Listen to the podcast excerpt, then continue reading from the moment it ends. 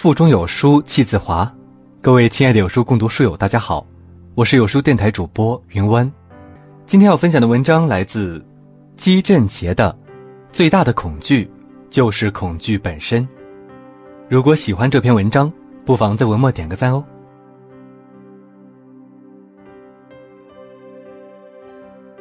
记得大学刚毕业那会儿，我还梦到自己在考场上，面对各种怪咖级难题抓耳挠腮。醒来时，手心里、额头上满是汗珠。学习氛围宽松的大学校园，平时上课形同散养，到了考试季，一大波知识点如同僵尸般袭来。在图书馆、自修教室日以继夜的复习，还是恐惧万分，唯恐漏网之鱼在随后的考试中给自己致命一击。其实已经复习得很充分，几乎能把上课笔记倒背如流，依旧会恐惧。一切未尘埃落定，不知那位奇葩教授会使出什么绝招。考试真的来了，并没有想象的那么可怕。交完最后一科的考卷，整个人如同被抽空，愣愣地坐在考场里。真的考完了，令我极度恐惧的考试不过如此。工作后，这种恐惧同样在延续。特别是接到承办大型活动任务，焦虑的常常整夜整夜睡不着觉。直到完成活动的最后一项议程，才从极度恐惧担忧中解脱出来，又会在心里诘问自己：这次会议活动也不过如此。这种恐惧心理如同股市利空消息，当消息开始发酵扩散时，恐慌情绪蔓延，好似世界末日来临；而当靴子落地，情况并不像预期中那么糟糕，很快迎来触底反弹。让人最为恐惧的。并非某件具体的事，而是纠缠你的恐惧心理。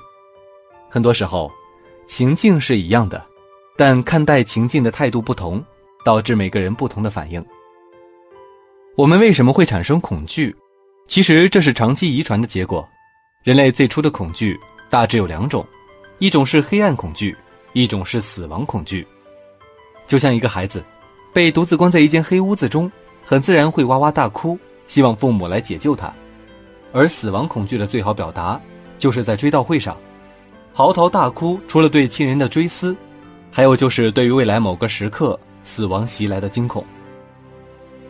黑暗和死亡归根到底都是在人类的主观控制范围之外，这些认识之外的灰色区域，自然被设想成充满着危险和不确定因素。以上说的是一种本能的恐惧，还有一些是后天产生的恐惧。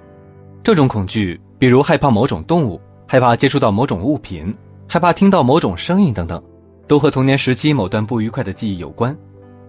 时过境迁，当时的情境不会再现，但情境中某种动物、物品、声音、气味等特定要素却被我们记录下来。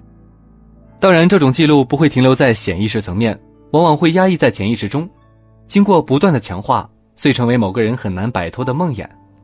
还有一种恐惧，是你很在意某种东西。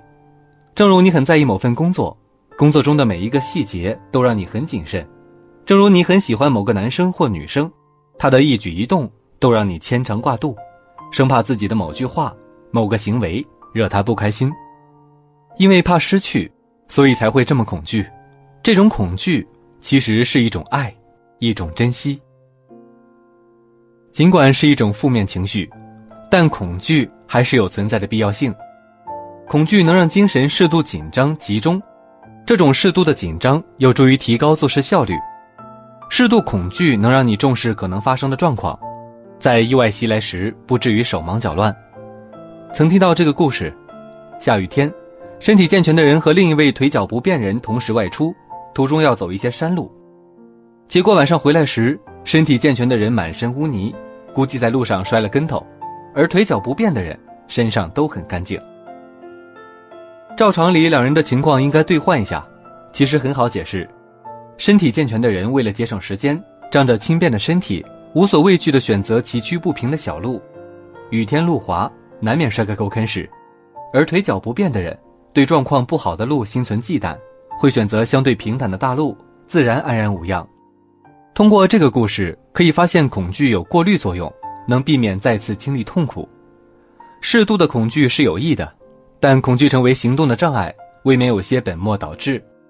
身边会有这样的人，总会说出一大堆悲观的理由，然而后面事态的发展似乎和他的预言很吻合。这种人被其他人称作“乌鸦嘴”。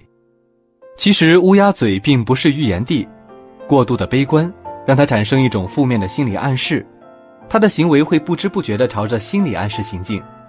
难怪有人说，性格决定命运，过度恐惧让体内的正能量锐减，在遇到困难时只会畏首畏尾。因此，学会如何驾驭恐惧情绪就是一项很重要的议题。前不久去病房探望一位患病的亲戚。病房里还有一胖一瘦两位病人，都是癌症晚期。其中一人脸部终日惊恐，仿佛死神就在旁边窥探；而另一人谈笑风生。不到一岁的小外甥来到病房，因为不适应消毒水的味道，哇的一声哭出来。这位老人伸出布满褶皱的手掌，轻轻安抚这个安琪儿。一个月后，一人已离世，另一人继续谈笑风生。其实去世的那一位，癌细胞扩散程度。还没有健在的这位厉害，他就是被自己吓死的。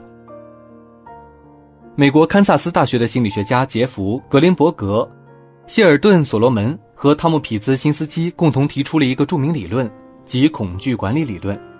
该理论的核心观点是，人们意识到必死性后，会启动心理防御机制，改变认知和行为来缓解死亡焦虑，以保证在日常生活中不受其困扰。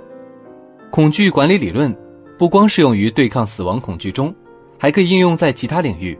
著名的哲学家斯宾诺莎曾说：“没有希望就没有恐惧，没有恐惧也就没有希望。能看到恐惧背后的希望，就能大大降低恐惧本身的杀伤力，顺利启动心理防御机制。”曾在长篇小说中看到这句话：“人生最大的恐惧就是恐惧本身，不要让恐惧成为压垮你的稻草。”而要把它变成鞭策自己的动力。